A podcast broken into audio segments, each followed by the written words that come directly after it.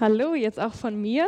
Ich bin Magdalena, leite die Europatour. Und wenn ihr ein bisschen neugierig seid, wie sieht es denn so aus? VW-Bus, der steht tatsächlich da unten. Also das ist auch ein Stück von Europatour. Ich war letztes Jahr schon auf Tour und gehe jetzt in zwei Wochen wieder auf Tour.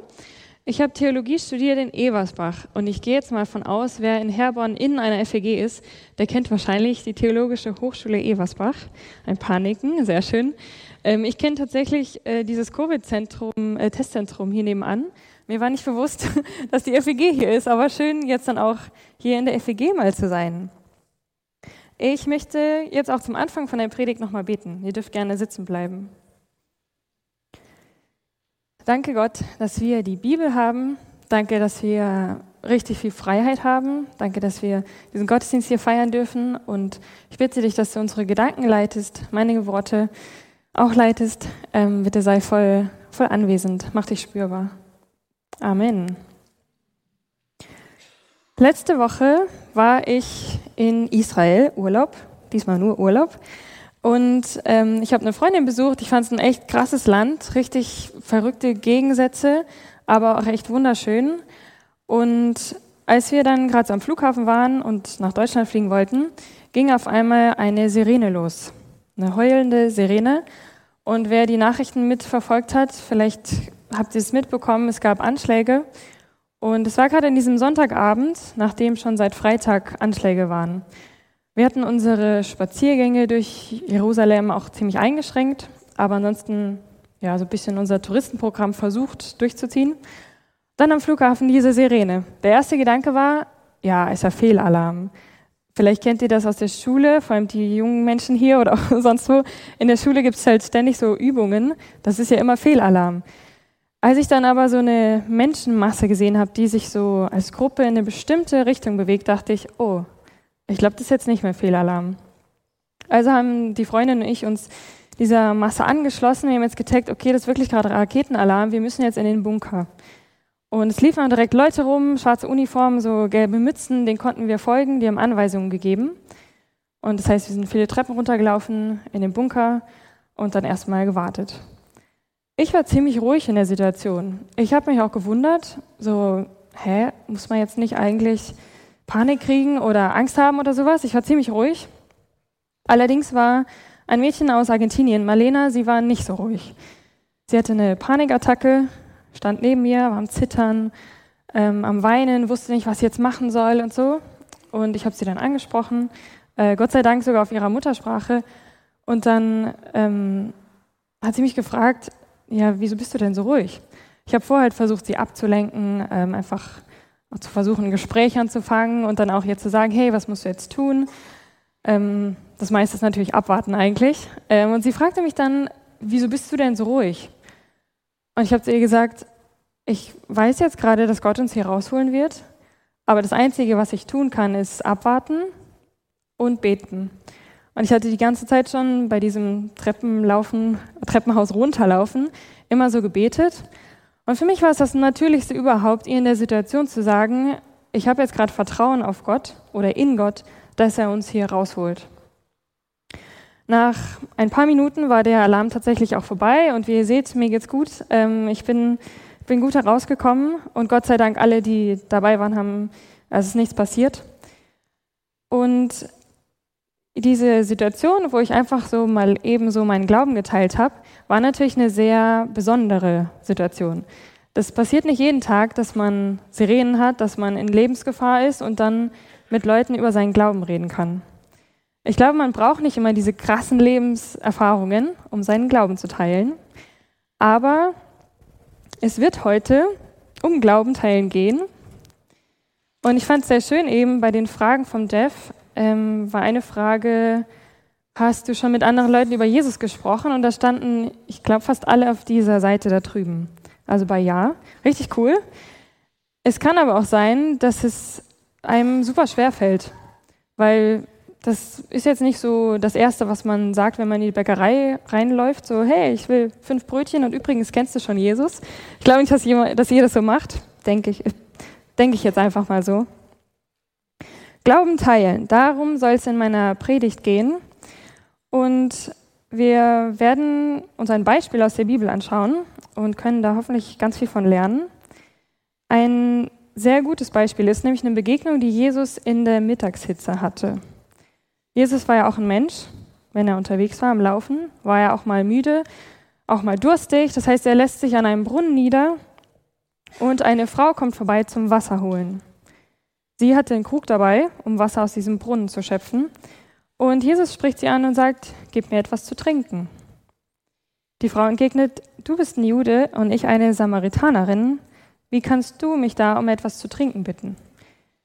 Es gab nämlich so Spannungen zwischen dem Volk der Juden und dem Volk der Samariter oder Samaritaner. Die waren nämlich Nachkommen vom Volk Israel aus dem nördlichen Teil und hatten sich verheiratet mit Leuten, die aus anderen Religionen kamen. Das heißt, Juden wollten keinen Kontakt zu den Samaritern haben und die hatten auch unterschiedliche Orte, wo sie Gott anbeten. Das steht also zwischen Jesus und zwischen dieser Frau. Und ich werde aus dem Johannesevangelium, also im Buch in der Bibel, Johannes ähm, im Kapitel 4 vorlesen. Und ihr könnt gerne mitlesen, wenn ihr wollt. Das Johannes Kapitel 4, die Verse 10 bis 30.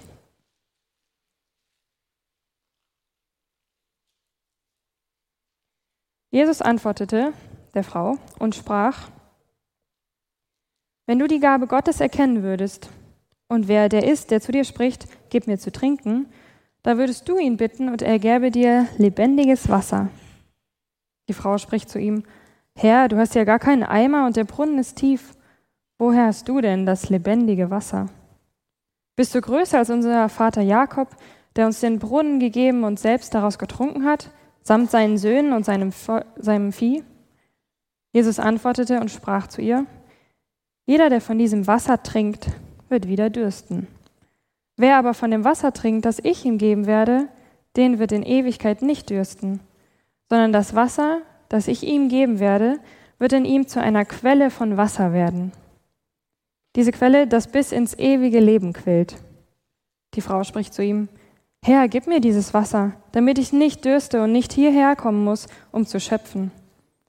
Jesus spricht zu hier, Geh hin, rufe deinen Mann und komm her. Die Frau antwortete und sprach, Ich habe keinen Mann.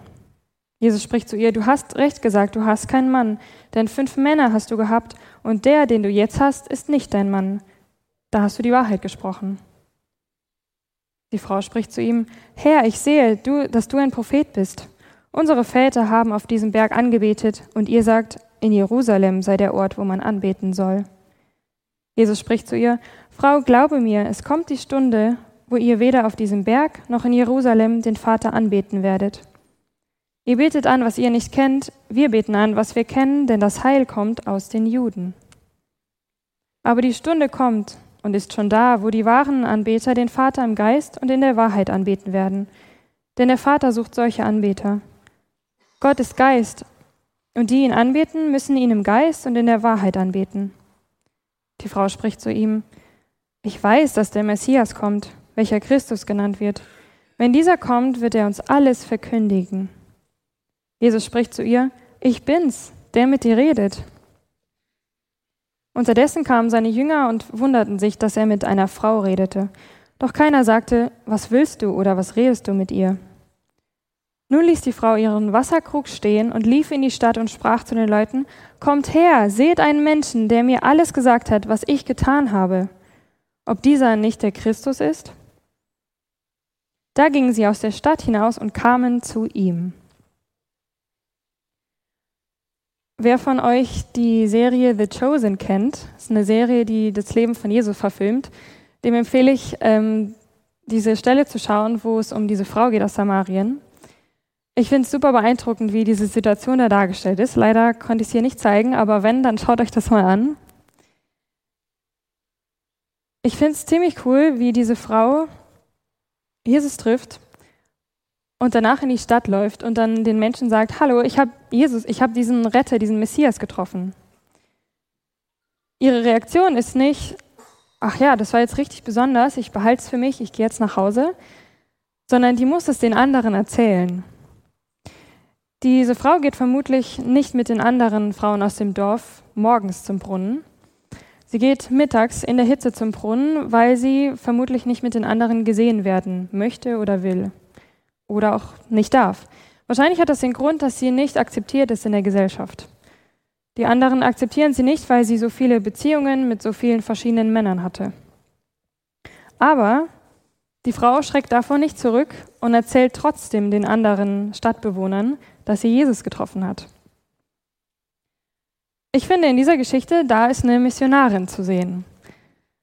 Das Wort Mission, Missionarin, Missionar habt ihr wahrscheinlich schon mal gehört, spätestens wenn Allianzmission jetzt hier anwesend ist. Das Wort Mission kommt eigentlich aus dem Lateinischen. Vielleicht sitzen ja hier ein paar Lateiner oder ihr hattet es in der Schule. Mission bedeutet sowas wie gesandt sein. Früher meinte man schon eher ausschließlich Christen, die so ins Ausland gehen und dann irgendwie das Christentum verbreiten. Heute sieht es aber auch anders aus oder wir haben unsere Sichtweise hoffentlich verändert. Diese Frau aus der Geschichte, die verherrlicht Gott, indem sie ihre Erfahrungen den anderen mitteilt. Die geht nicht ins Ausland, die geht in ihre Heimatstadt. Ich finde es so cool, wie Jesus das Ganze einfädelt. Im Ernst, überlegt euch mal, er passt diese Frau genau zur Mittagszeit ab. Die Jünger sind gerade woanders unterwegs und hätten vielleicht doch noch mehr darauf gedrängt, dass er nicht mit dieser Frau redet. Dann benutzt Jesus sein Wissen über diese Frau, um ihr ganz geschickt zu zeigen, hallo, ich bin der Retter, der Messias. Ich kenne dich und ich rede mit dir, obwohl ich einiges nicht komplett unterstütze, was du tust. Und da begreift die Frau, wer vor ihr steht und erzählt es den anderen. Die kennen wahrscheinlich auch, was Jesus an mangelhaftem Verhalten er an dieser Frau so auszusetzen hat. Und sie glauben ihr und sie glauben an Jesus, laden Jesus ein. Er bleibt zwei Tage in Samarien, das wird später berichtet. Und da gibt es eigentlich wie so eine riesige Evangelisationsveranstaltung. Nur ausgelöst durch eine Frau und Jesus bleibt zwei Tage und super viele Menschen folgen dann Jesus. Jesus begegnet so vielen Menschen und er startet mit dieser Frau. Wie schön, dass die ihr Erlebnis nicht für sich behalten hat. Sie wird von Jesus berührt und dann hat sie das Bedürfnis, es anderen mitzuteilen. So wünsche ich mir auch Erlebnisse mit Gott, die nicht nur eine Person ansprechen, sondern echt Kreise ziehen. Ich finde, wir können uns an dieser Geschichte ein Beispiel nehmen, wie man seinen Glauben an Jesus teilen kann.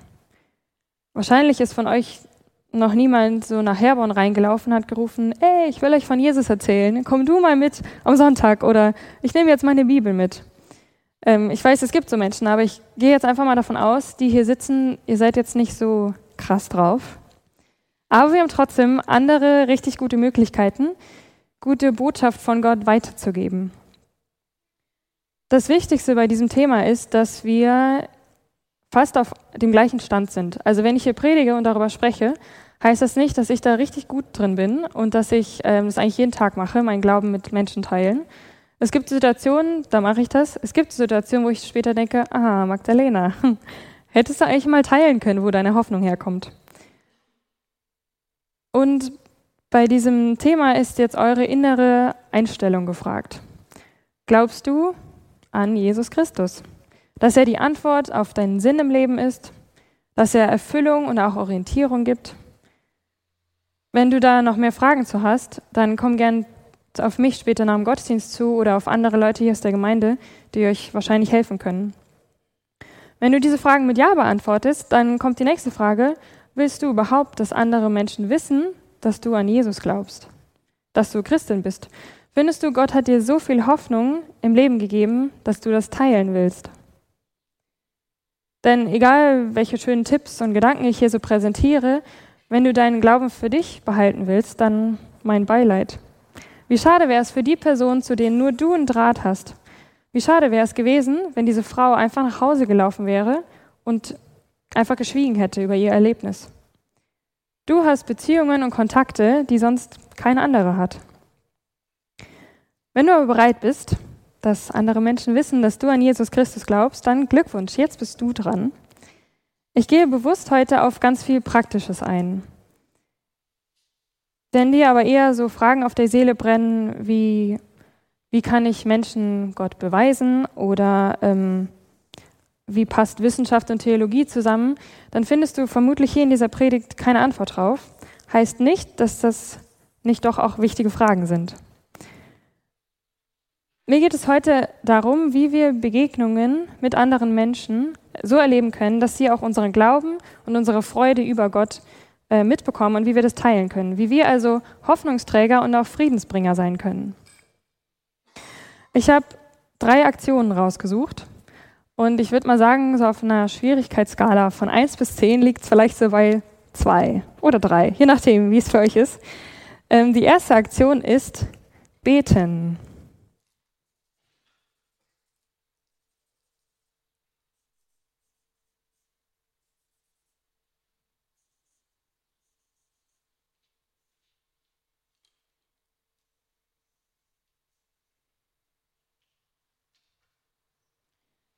Beten kann man für andere Menschen, ohne dass die dabei sind.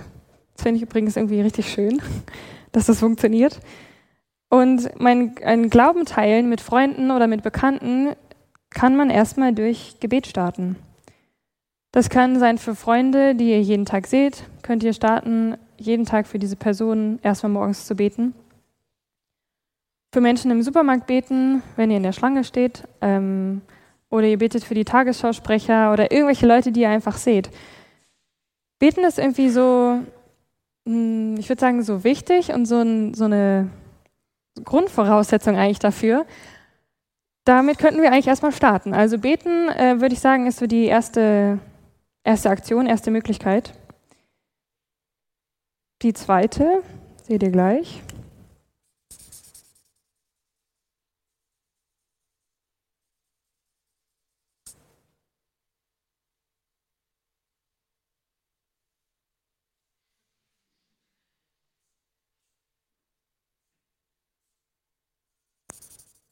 Das soll jetzt hören heißen.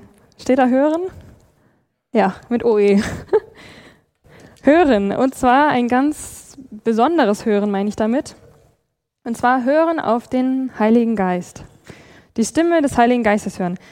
Legt dir, ich, oder ich würde sagen, nach, mit dem Heiligen Geist ist es ein bisschen so wie vielleicht der Geräuschpegel nach diesem Gottesdienst. Ich weiß nicht, wie laut es hier sein wird, aber es könnte sein, dass in diesem Stimmengewirr man eine bestimmte Stimme nicht raushören kann. Und beim Heiligen Geist kann es auch so sein, dass wir im Leben immer so einen Geräuschspiegel haben, so ein Stimmengewirr und gar nicht raushören können, wo jetzt der Heilige Geist spricht oder wo er da ist. Deshalb ähm, ist es eine Idee, auf den Heiligen Geist zu hören, indem man sich bewusst Zeit nimmt, vielleicht auch nur zwei Minuten einen Wecker stellt oder fünf Minuten und anfängt zu beten, okay Gott, ich bin jetzt bereit zu hören. Vielleicht kommt irgendwas Vielleicht habt ihr so einen bestimmten Gedanken, ähm, eine bestimmte Person anzusprechen. Oder dieser einen Person müsst ihr jetzt mal besonders Hallo sagen oder der mal die Hand schütteln oder so. Das kann schon sein, dass das einfach Reden vom Heiligen Geist ist. Ähm, der Heilige Geist ist nämlich unser Begleiter, ist auch Kraftquelle, Stimme der Weisheit. Und Glauben teilen könnte bedeuten, dass du halt diesen dringenden Gedanken hast, mit einer Person zu sprechen und unser Herz erstmal zur Ruhe zu bringen, ist dann die beste Vorbereitung überhaupt für Gottes Handeln. Auf der Europatour bereitet mich der Heilige Geist manchmal auf irgendwelche bestimmten Gespräche vor. Ich habe zum Beispiel den Eindruck, oder ich habe für, manchmal bete ich halt für die einzelnen Kurzzeitler, also für die Shorties, und hatte so den Gedanken, ah, die muss ich mal auf dieses eine bestimmte Thema ansprechen. Und überraschenderweise ist das dann meistens genau das, was die Person an dem Tag brauchte. Oder ähm, Menschen kommen zu mir, auch sonst egal irgendwie wo, äh, europaweit sage ich mal, und wollen mich auf etwas ansprechen, wo ich innerlich schon darauf vorbereitet wurde. Ich weiß nicht, wie das so passiert, ich verstehe das nicht, aber ich glaube, dass der Heilige Geist, der mich vorher in so ruhigen Momenten darauf vorbereitet hat, dass jetzt ähm, diese eine Person auf mich zukommt und ich dafür offen sein muss. Dann als dritte Aktion, mal gucken, ob das jetzt mit dem Buchstaben hier passt.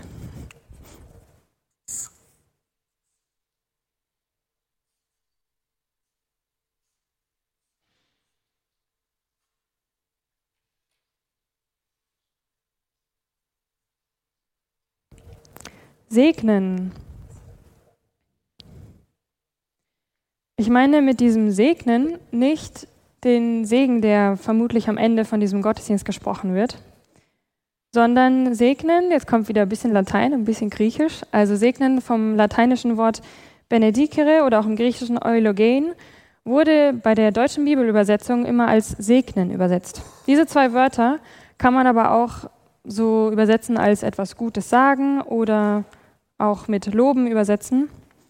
Und das könnte halt bedeuten, dass man andere segnet, indem man sie ermutigt, sie aufbaut, ihnen irgendwie das Leben erleichtert oder auch denen verhilft, dass sie sozusagen leichter atmen können oder irgendwie so den Geist belebt. Das können ermutigende Worte sein. Die sind nämlich auch manchmal eigentlich so wie Sauerstoff für die Seele. Und bei diesem Segnen kannst du einer Person ein, kannst du schreiben oder sprechen, einen, einen Zuspruch. Zum Beispiel, dein Klavierstück heute war richtig schön. Oder falls hier so Leute sind, die irgendwie voll in der Welt des Kaffees aufgehen, so, oh, den Kaffee, den du heute gekocht hast, den fand ich richtig lecker. Alles, was man dazu braucht, sind halt Gedanken der Ermutigung und irgendeine Art, wie ich das überbringen möchte, übermitteln möchte. Es können also beim Segnen nett, also Worte sein, es können aber auch nette Gesten sein. Wer würde sich nämlich nicht gesegnet fühlen, wenn jemand ihm einen Gefallen tut oder aushilft? Ich habe letzte Woche in einer anderen Gemeinde gepredigt und ähm, das ist auch der Ort, wo ich aufgewachsen bin. Das heißt, viele Leute kennen mich, seitdem ich klein bin und viele Gespräche sind natürlich dann auch nach dem Gottesdienst immer so dran. Und bis ich zum Kaffeetisch gelangt bin, war der Kaffee leer. War für mich jetzt nicht so schlimm, dachte ich ja gut, passt schon. Aber Brigitte hat das gesehen und Brigitte hat sich eingesetzt. Die hat dann extra noch eine, einen extra Kaffee gekocht und kam später zu mir damit. Und es hat mich richtig gefreut, weil es war für mich wie so ein Dank oder so ein Dank oder Lob an meinen Dienst an diesem Sonntag. Also nette Gesten können bei Menschen auch so eine Frage hinterlassen. Wieso machst du das? Wieso tust du das für mich, obwohl du da überhaupt keinen Profit von ziehen kannst? Beim Segnen also Worte, nette Gesten, es können auch Geschenke sein.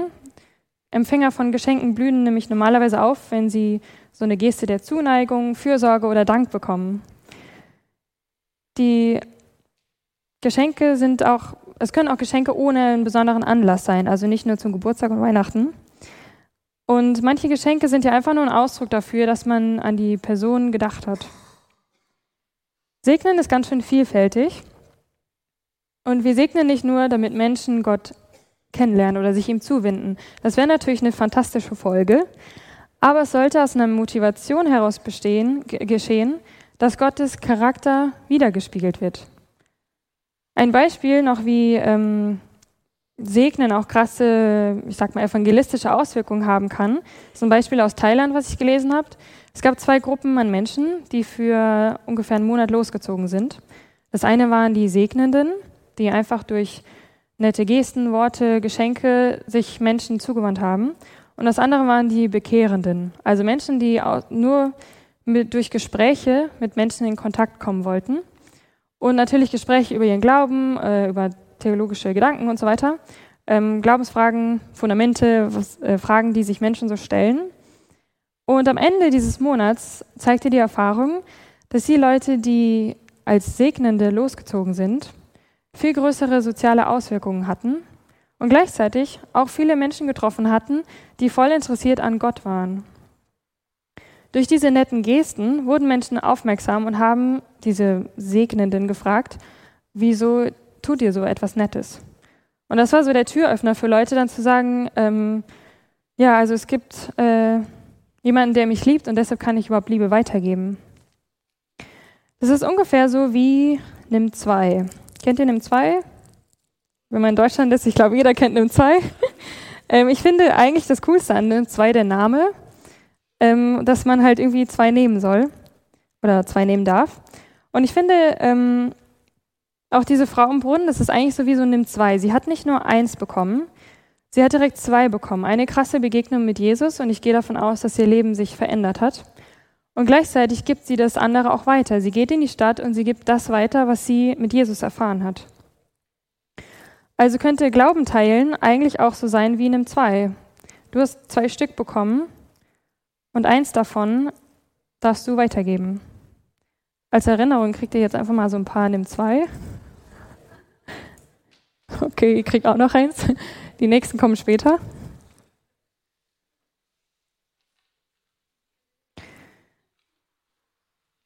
Die, Jesus hat diese Frau mit was ganz Besonderem ausgerüstet. Eine Möglichkeit, ewiges Leben zu bekommen, eine Möglichkeit, den wahren Retter kennenzulernen, eine Möglichkeit, lebendiges Wasser zu bekommen. Und das bedeutet auch die Erfüllung von Jesus irgendwie so zu erleben. Und er hat ihr etwas gegeben, sie hat es direkt vermehrt. Teile du deinen Glauben, dein Vertrauen in Gott, teile dein Gebet, dein Hören auf Gott und dein Segnen, also mit Worten, mit Gesten, mit Geschenken, damit mehr Menschen das lebendige Wasser schmecken können, dass mehr Menschen Jesus Christus kennenlernen. Und jetzt eine Frage an dich, womit kannst du heute anfangen? Amen.